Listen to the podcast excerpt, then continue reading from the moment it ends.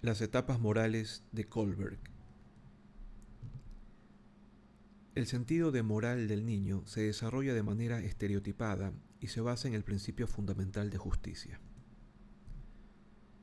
Kohlberg descubrió que las respuestas que daban niños de diferentes nacionalidades y edades mantenían cierta consistencia respecto a las etapas de desarrollo moral. Algunos psicólogos sostienen que la mayoría de los niños no están familiarizados con los dilemas morales empleados en el estudio y que podrían aportar respuestas más maduras a problemas más relevantes para ellos. Otros afirman que el énfasis en la justicia hace que la teoría de Colbert sea sexista, porque las cualidades que definen la bondad femenina están en las etapas bajas de la escala.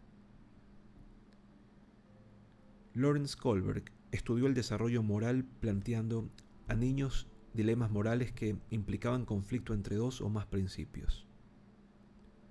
Clasificó a los participantes según su nivel de desarrollo moral en función de razonamiento a las respuestas que daban, e identificó tres niveles de desarrollo moral, cada uno compuesto por dos etapas.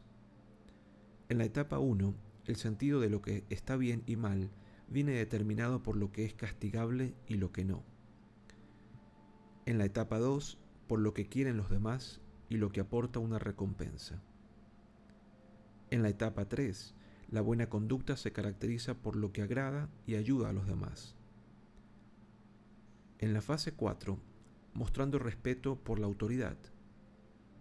En la etapa 5, los niños entienden que aunque hay que seguir las reglas, en ocasiones se reemplazan por los derechos individuales.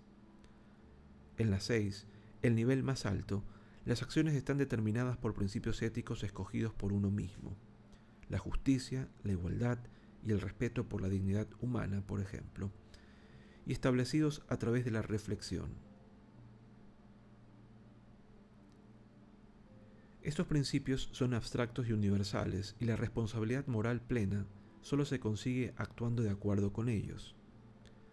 En opinión de Kohlberg, Solo el 10% de los adultos alcanza ese nivel de razonamiento moral. Más tarde concluyó que la etapa 6 podría no ser una fase independiente.